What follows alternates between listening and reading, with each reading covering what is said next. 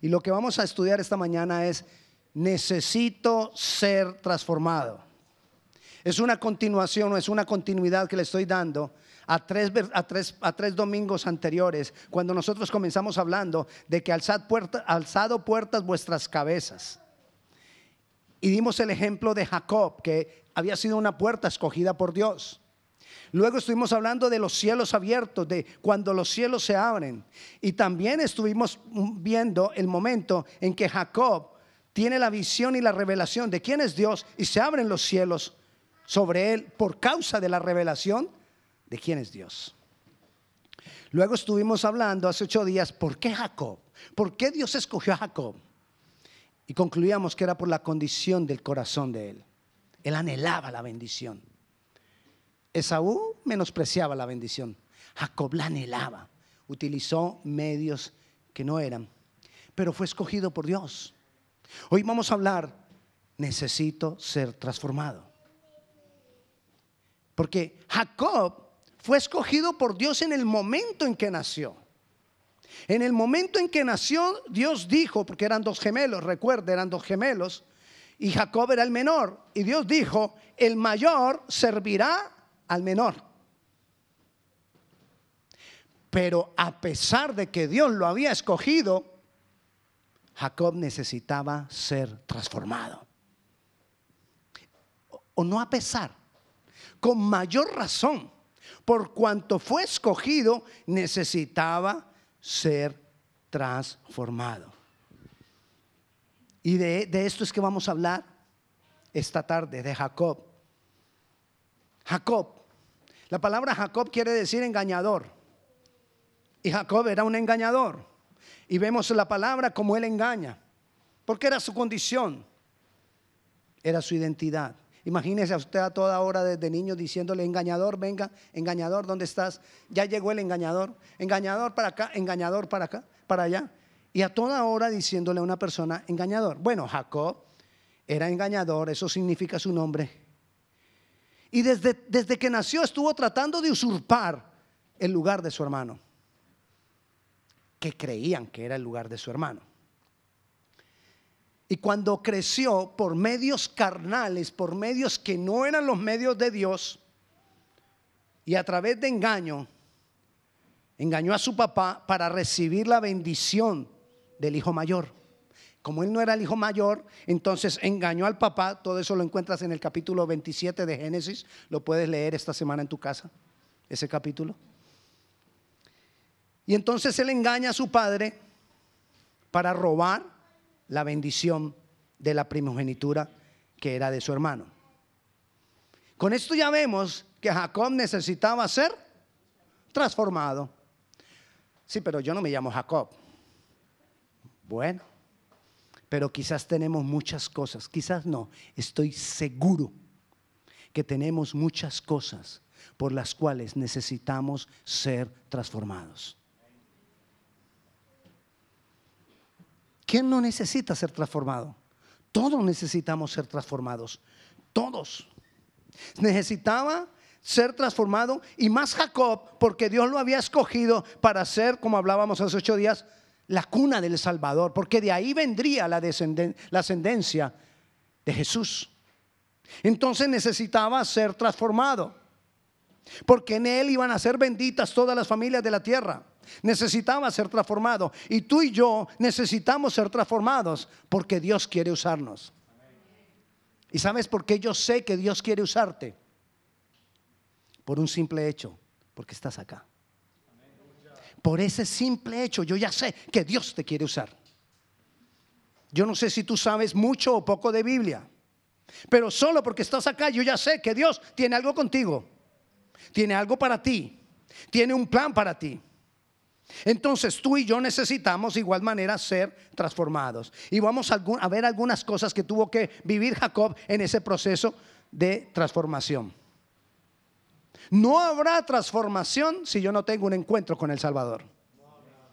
No habrá transformación si yo no tengo un encuentro con Dios. No habrá transformación si yo no tengo un encuentro con el Redentor. Y yo le invito a que vayamos a Génesis capítulo 28 versículos del 12 al 15. Génesis 28. Y vamos a leer desde el 12 hasta el 15. Fue en el, ya lo hemos leído varios domingos, el momento en que Jacob tiene la revelación en un sueño de Dios. Y dice así, y soñó, y aquí una escalera que estaba apoyada en tierra, y su, su extremo tocaba el cielo, y aquí ángeles que subían y descendían por ella. Y aquí Jehová estaba en lo alto de ella, el cual dijo, yo soy Jehová, el Dios de Abraham, tu padre, el Dios de Isaac. La tierra en que estás acostado te la daré a ti y a tu descendencia. Será tu descendencia como el polvo de la tierra, y te extenderás al occidente, al oriente, al norte y al sur. Y todas las familias de la tierra serán benditas en ti y en tu descendencia. He aquí yo estoy contigo y te guardaré por donde quiera que fueres y volveré a traerte a esta tierra porque no te dejaré hasta que haya hecho lo que te he dicho. Dios no te dejará y Dios no me dejará, Dios no me soltará hasta que no haya terminado de hacer lo que tiene que hacer conmigo. Y no ha terminado, le falta un poco no, no, sí. Mm. Los que me conocen dicen, mm, todo lo que le falta, sí, nos falta. Aquí comienza el proceso de transformación de Jacob, con esa declaración y esa revelación de quién es Dios. ¿Dónde? En Betel. Él llamó a ese lugar Betel. Ahí comienza tu proceso de transformación. Ahí en Manazas hay una iglesia que se llama Betel. No le estoy diciendo que se vaya para allá para que comience su proceso de transformación. No me malinterprete. Betel quiere decir casa de Dios. Casa donde se manifiesta la presencia de Dios. Y si tú no tienes un Betel, no hay transformación. Yo tengo que construir un Betel. Un Betel es un lugar donde Dios se manifiesta. El lugar donde Dios obra. Y cuando yo te estoy diciendo que tú tienes que construir un Betel, no te estoy hablando de cuatro paredes en este lugar. Te estoy hablando de un momento tuyo con Dios continuo. Ese es tu Betel. Donde Dios se te manifiesta, donde Dios obra. Ahí Ahí comienza nuestra transformación. Necesitamos establecer una casa de Dios. Necesitamos hacer morada para Dios. Necesitamos construir eso. Un lugar de encuentro con Dios. Estoy hablando de tu tiempo con Dios, donde comúnmente tú te encuentras con Jesús el Redentor, donde Él se revela a ti. Puede ser la sala de tu casa. Puede ser tu cuarto. Pastor, yo tengo en mi casa somos cinco y tenemos dos cuartos y el cuarto siempre está lleno. Entonces el closet.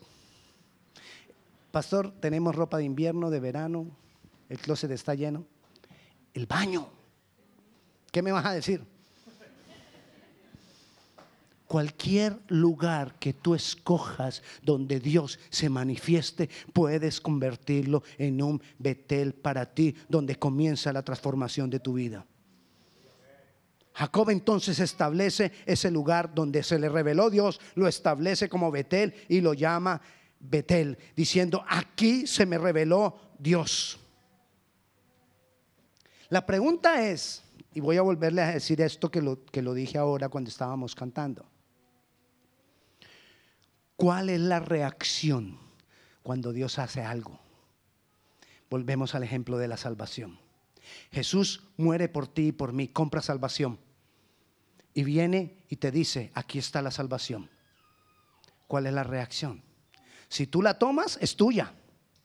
Si no, la tomas, no es tuya. Entonces a la final, ¿quién decide? Tú. Dios le da una revelación a Jacob se revela a Jacob y le habla.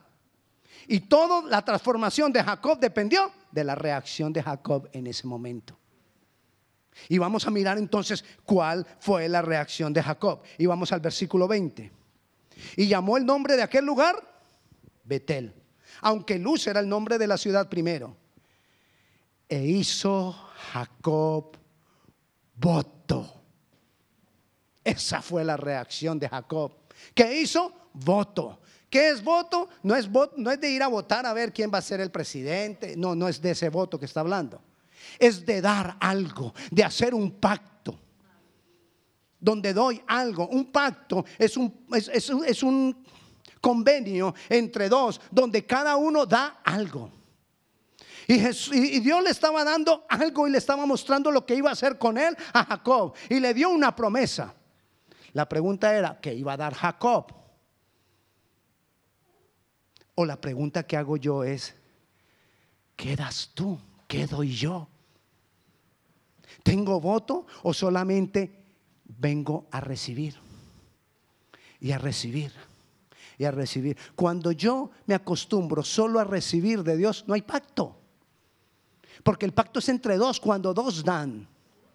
Y si yo me acostumbro a recibir y a recibir y a recibir, entonces no, no hay un pacto. Y dice ahí que Jacob hizo pacto con Dios.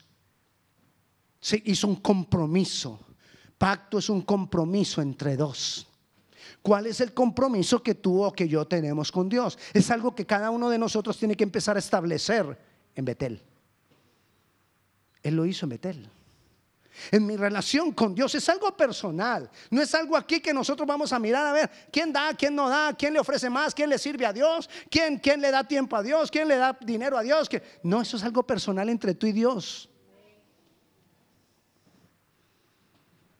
¿Cuál es tu voto con Dios? ¿Cuál es tu reacción a lo que Jesús está haciendo en tu vida? ¿Cuál es tu voto para que Dios transforme tu vida? ¿Qué le das tú a Dios?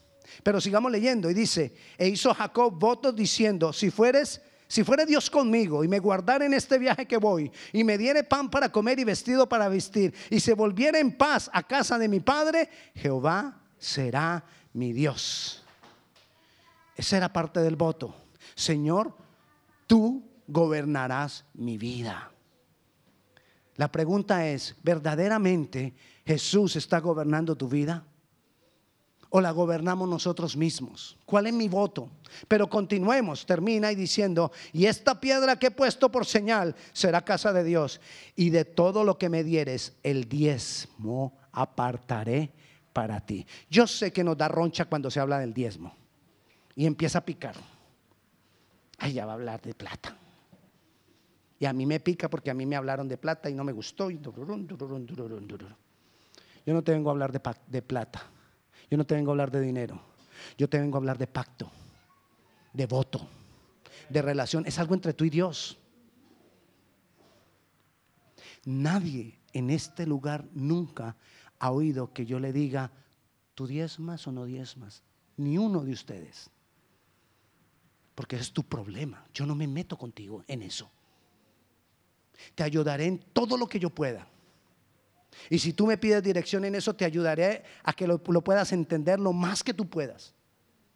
Pero meterme yo a decir que tú hagas voto con Dios y que le des y que le des y que le des, no. Porque es algo personal. Es tu Betel. Pero está ahí. Y te lo tengo que enseñar. Ahí está. Y Jacob lo hizo. Y Jacob fue transformado.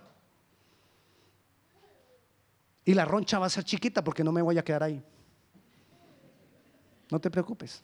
Ya ahí seguimos. Si te queda bien y si no, también. Entonces, lo importante aquí fue que él hizo voto con Dios y le dijo, tú serás mi Dios. Tú gobernarás mi vida. Ahora lo selló con algo material, el diezmo. Así como cuando tú te casaste. Aquí está. Lo sellé con algo material. Muéstralo, muéstralo, muéstralo. Ese, ahí está. Ahí estaba mostrando el del compromiso. Bueno, ese fue antes.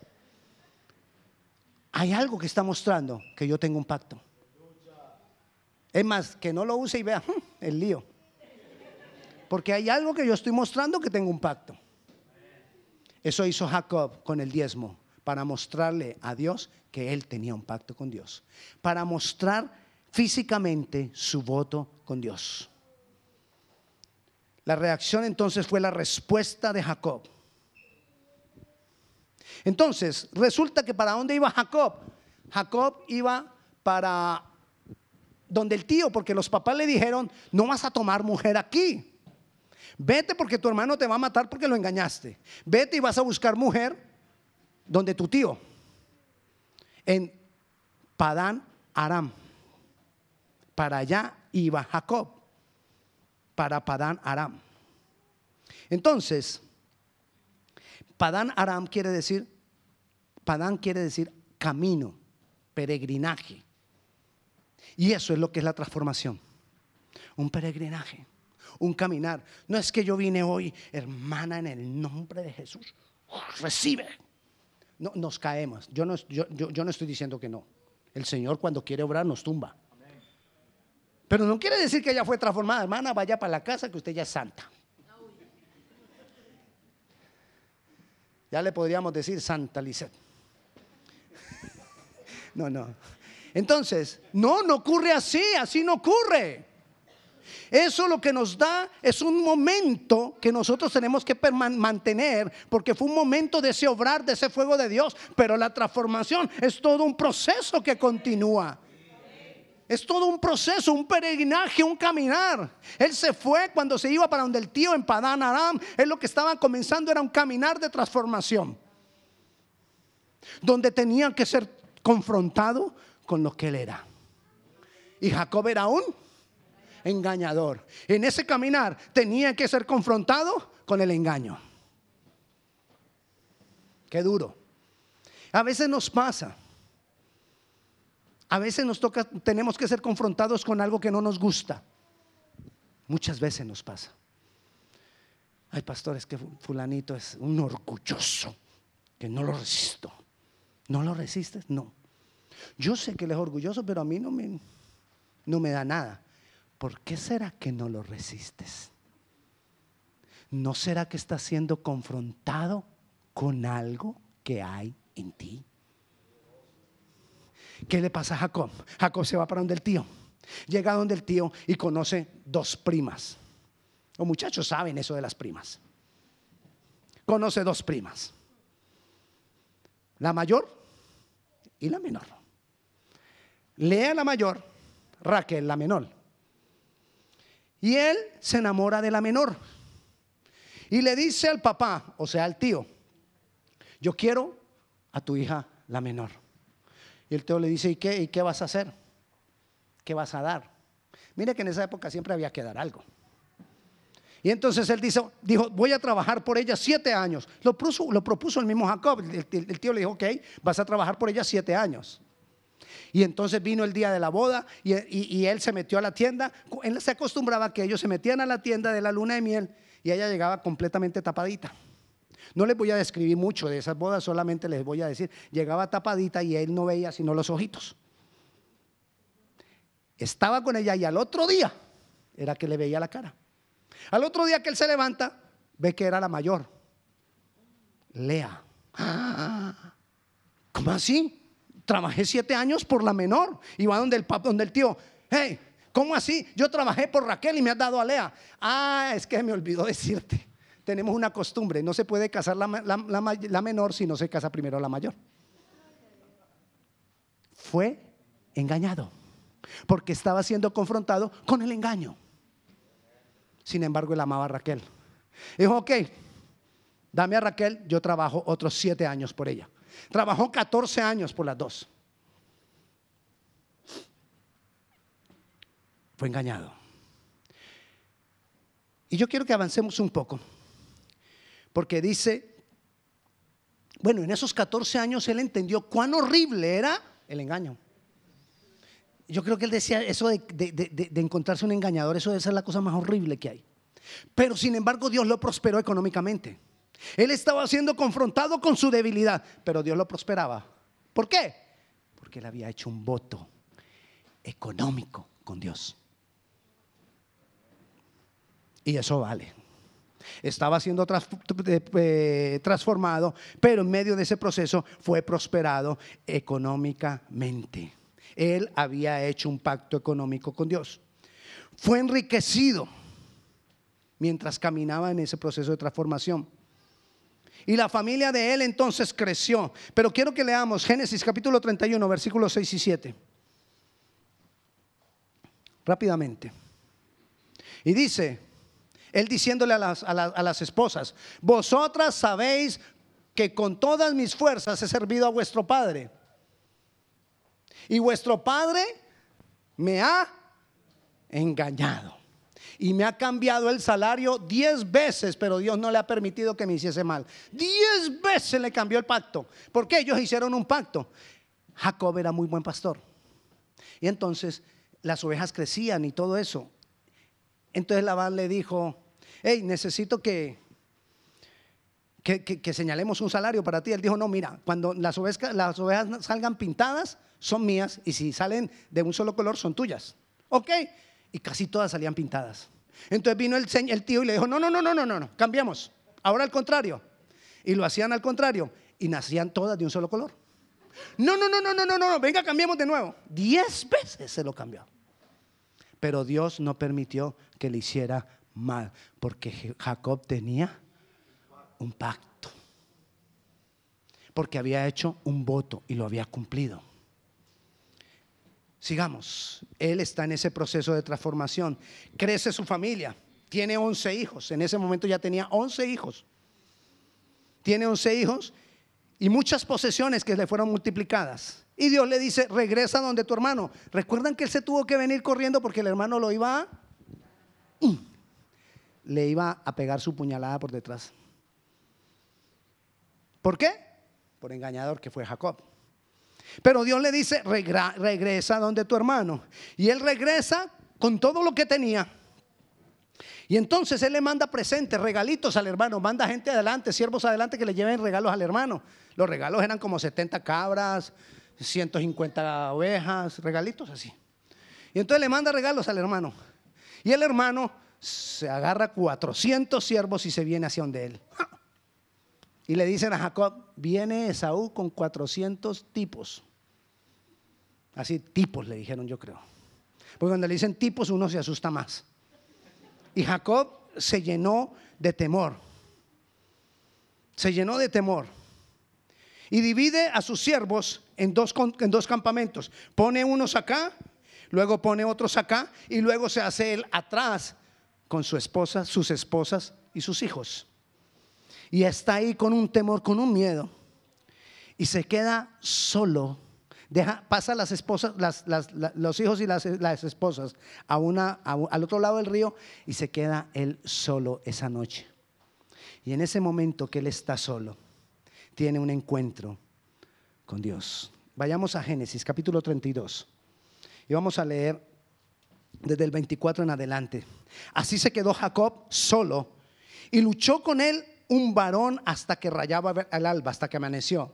Y cuando el varón vio que no podía con él, tocó en el sitio del encaje de su muslo y, le, y se descoyuntó el muslo de Jacob mientras con él luchaba. Y dijo, déjame porque raya el alba. Y Jacob le respondió, no te dejaré si no me bendices. Y el varón le dijo, ¿cuál es tu nombre? Y él le respondió, engañador. Y el varón le dijo, no se dirá más tu nombre engañador, sino Israel, porque has luchado con Dios y con los hombres y has vencido. Entonces Jacob le preguntó y dijo, declárame ahora tu nombre. Y el varón respondió, ¿por qué me preguntas por mi nombre? Y lo bendijo allí. Y llamó Jacob el nombre de aquel lugar Peniel, porque dijo, vi a Dios cara a cara y fue librada mi alma. Y cuando había pasado Peniel, le salió el sol y cojeaba de su cadera tuvo un encuentro con Jesús, tuvo un encuentro con Dios. Pero ¿sabes qué es lo más importante? Que Él luchó para mantenerse ahí hasta que recibiera la bendición. Y la idea de cuando nosotros tenemos un encuentro con nuestro Señor es que me voy a mantener, no te voy a soltar, mi Jesús, no te voy a soltar, mi Dios, porque yo quiero la bendición que tú tienes para mí, yo quiero la bendición que tú compraste para mí. Esa es la lucha que tenía Jacob. Esa es la lucha con ese varón que tenía Jacob. Jacob siempre deseó la bendición y luchó por ella. Pero qué ocupados mantenemos nosotros. Que no alcanzamos a luchar por la bendición. Porque es que, pastores, que hay tanto que hacer. Y entonces dejamos de luchar. Dejamos de luchar. Y Dios quiere y necesita que tú y yo tengamos un peniel, así como tuvimos un Betel. Un peniel es el lugar donde yo me encuentro con Dios cara a cara y ahí me quedo hasta que Dios me bendiga. No te suelto de aquí, no me así te dé sueño. Pastor, ¿qué hago? Que es que cuando oro me da sueño. Duérmete. Duérmete orando. Y cuando te despiertes, sigue orando. Ah, que me vuelve a dar sueño, vuélvete a dormir. A ver quién, quién gana. El sueño o la oración. Y cada que te despiertes, sigue orando. Y, pastor, y me puedo quedar así toda la noche. Y, y, que mañana, al otro día tengo que ir a trabajar. Ay, no, pues cuando era muchacho no, nunca se trasnochó, pues. Nunca. Nunca fue una fiestecita, nunca. Pero ahí sí no había problema. Necesitamos luchar por la bendición. Hay, hay bendiciones que se pierden porque no hay una reacción. Ahí está Dios diciéndote, hey, aquí estoy. ¿Qué quieres? Y no lucho por la bendición. No hay una reacción a la bendición. No lucho por ella. Ahí Jacob luchó con Dios, consistió en tomar la decisión de no soltarse. No te suelto, no te suelto hasta que libres mi alma. No hay transformación si no hay un peniel si no hay una lucha con mi propia alma. Fue liberada mi alma. Fue fui liberado de que mi alma me estuviera diciendo, ay, ¿para qué vas a orar si te da sueño? ¿Para qué vas a leer la Biblia si no la entendés? ¿Para qué orar si, si, si, si ay, mira, parecer loco ahí, hablándole a la pared? ¿Usted nunca pensó eso cuando estaba orando? Bueno, yo sí. Yo sí lo pensaba. Ay, yo, yo, yo me siento como hablándole a la nada. Mejor ni oro. Bueno, lo que pasa es que ustedes fueron más, han sido más espirituales. A mí sí me tocó. Y a veces todavía tengo que luchar. Porque la carne no quiere. Hasta que mi alma es liberada. Hasta que, hasta que venzo. Hasta que venzo. Y pongo a mi, a mi alma en servidumbre. Eso hacía Pablo. Ponía su carne en servidumbre. La obligo. ¿No quieres orar? pues vas a tener que orar. Carne, le digo a la carne mía, si no, es más, si no oras, te pongo a ayunar. Ahí mismo oro. Ahí mismito oro. Claro, cuando amenazo mi cuerpo con, varios días de, ayuno, oro, se me quita el sueño. Hay que obligar a la carne. La tenemos que obligar. Eso es luchar. Pero ¿qué le dijo? El varón. ¿por qué preguntas a mí? No, me reconoces. Me he revelado a ti, me revelé allá en Betel. Te, te, he dicho, te he salvado, te he provisto. Te dije que te regresaras. Y ahorita me vienes a decir, ¿y usted cómo se llama? Eso era lo que le estaba diciendo. Soy el mismo que te ha protegido, soy el mismo que te ha guiado, soy el mismo que te reveló el sueño, soy el mismo que te dijo que fueras, soy el mismo que te ha dicho que regresaras. Y ahorita estoy aquí revelado cara a cara contigo. ¿Por qué me preguntas mi nombre? Más bien, ¿cuál es el tuyo? Engañador. Ah, aquí viene la transformación. Ya no serás más engañador. Serás Israel. Ya no engañarás más porque te has encontrado conmigo y lograste vencer la carne. Necesitaba vencer la carne para que fuera librada su alma. Necesitaba reconocer quién era. Cuando él estaba preguntando su nombre era, hey Jacob, vení. Reconoce quién eres tú. ¿Quién eres? Engañador. Ah, ok. Cuando yo reconozco en ese momento, es que recibo la bendición. Cuando reconozco mi error, cuando me reconozco mi falencia, cuando reconozco mi debilidad, cuando reconozco el problema que yo tengo, ahí hay transformación. ¿Cómo te dicen a ti? ¿Cómo te ve la gente que te rodea? Yo tengo que reconocer cómo me ve la gente, qué piensa la gente de mí. ¿Qué piensa la gente de mis negocios? ¿Qué piensa la gente de mis, de mis, de mis trabajos que yo realizo? Pero tiene que ser algo personal donde yo tengo que ser sincero con Dios y decirle, Señor, yo soy engañador. Porque si no lo reconozco, si, si así como le digo a la gente, no, es que tuviera, yo soy uno, un gran pastor. y me creo eso, Dios no va a cambiar mis debilidades. Pero si yo voy y le digo, Señor, mi debilidad como pastor es que, ah, no le voy a decir, es con el Señor. Ay, sí se quedaron atentos, ¿sabes? Igual usted, es algo entre usted y Dios, pero es algo que usted tiene que reconocer. Jacob estaba solito con Dios y necesitó reconocer cuál era su condición. Jacob le dijo, Dios le dijo a Jacob, ya no serás más Jacob, engañador, serás Israel porque has luchado con Dios y has vencido, porque te propusiste y lo has logrado. ¿Cuál fue una de las mayores evidencias de la transformación de Jacob? Miremosla, Génesis capítulo 33. Ahí adelantito, un versículo más adelante. Alzó Jacob sus ojos y miró. Y aquí venía Esaú. ¿Se acuerda que venía Esaú con cuánto? Con 400 tipos. Entonces él repartió los niños con una esposa y con la otra, y usted para acá, y a las dos siervas. Tenía dos mujeres y dos siervas.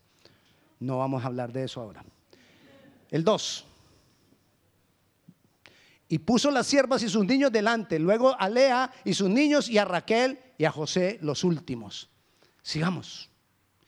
Y él pasó delante de ellos y se inclinó a tierra siete veces hasta que llegó su hermano. ¿Se acuerda que lo engañó para quitarle la bendición? Ahora se le humillaba. Siete veces se humilló. Pastor, yo me humillo ante Dios, ante los hombres, no. Jacob no. Jacob se humilló ante los hombres. Ante ese que había engañado. Ante ese se humilló. Y fue y se humilló. Y se humilló ante ellos. Se humilló ante él. ¿Quieres saber si ha sido transformado? Revisa si eres capaz de humillarte ante los hombres. Porque mi relación con Dios muestra cómo es mi relación. Mi, relación con Dios se muestra a través de mi relación con los hombres. Todos necesitamos ser transformados hasta la imagen de Jesús. Necesitamos un Betel. Necesitamos una reacción al Betel, hacer voto para Dios.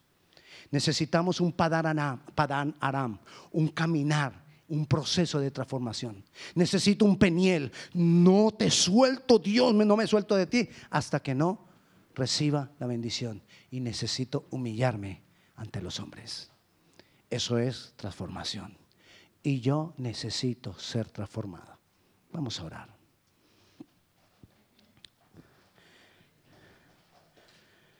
Señor, te damos gracias, Dios. Pongámonos de pie.